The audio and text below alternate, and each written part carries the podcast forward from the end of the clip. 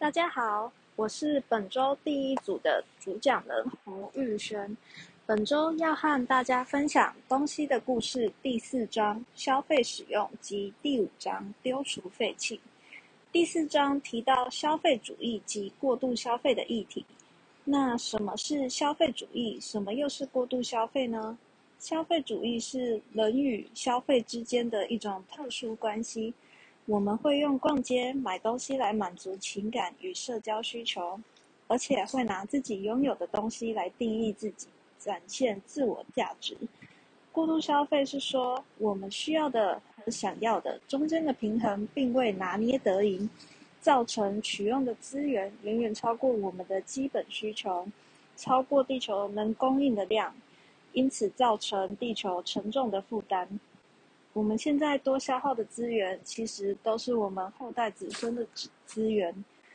提到消费主义及过度消费，那消费主义是如何被操作的呢？政府鼓励大众消费，而且企业也把消费这件事包装的很神圣。政府告诉大家，有消费才有经济，有经济才有工作机会，可以让大家温饱。看看。最近发放振兴券，要来振兴经济的政策，透过消费让台湾经济不会停滞，也让群众得到快乐，但带来的风险也就是过度消费，造成浪费。如果大家都信奉消费主义，相信多消费是好事，那作者在本书中提到，为什么大家普遍还是不快乐？呃，本书作者认为，一旦人的基本需求满足了，再花多一点的钱买更多东西以后呢，这种略微增加的快乐反而减少了。也就是说，头一双鞋，呃，头一两双鞋子带给我们的快乐，呃，比第十十四啊、十五双鞋子还要多。对一个生活在资源贫乏地区的女性来说，她用一百美元买到的快乐，其实比。呃，美国的女性还要多。这边我认同作者的观点，我认为快乐是一种心灵上的富足，而非物质上的。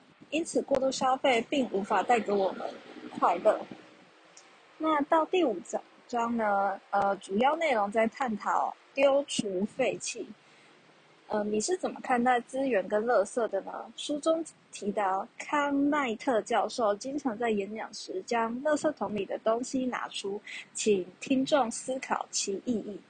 教授呢会将桶子里的废纸啊、玻璃瓶啊、墨水用尽的笔等等拿出来，请听众思考。那他这时候都会解释到：请问你们觉得这里有什么算是垃圾吗？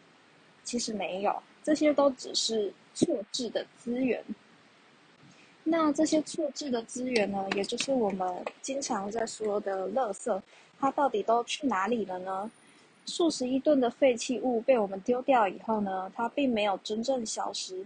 废弃物的处理有两种方式：掩埋与焚烧。掩埋垃圾呢，焚烧啊，它会造成一些问题。掩埋的问题，它包括。呃，第一点，所有的垃圾掩埋场都有渗漏的问题。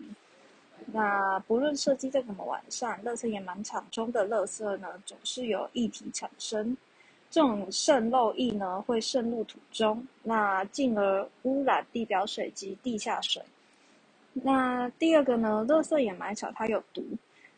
呃，也就是说，都市固体废弃物当中呢，它有许多有毒化学物，比如。人们懒得分类的电池、油漆，呃，以及政府尚未禁止的加户垃圾，比如说 PVC 包覆的电线啊、含铅玩具、清洁剂等等，就连看起来无害的塑胶，其实也有重金属安定剂。那垃圾场、垃圾掩埋场，它也还会造成空气污染，导致气候问题，因为它会。呃，排出多种有毒气体，造成空气污染。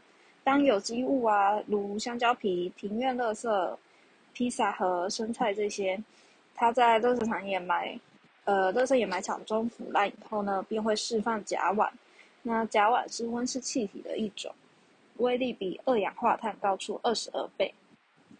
那谈到呃，另外一种处理垃圾的方式，也就是焚烧，它其实就更严重了。焚烧它要建置焚化炉，最直接影响当然就是空污。在燃烧过程中，它会造成分子重组，产生戴奥辛。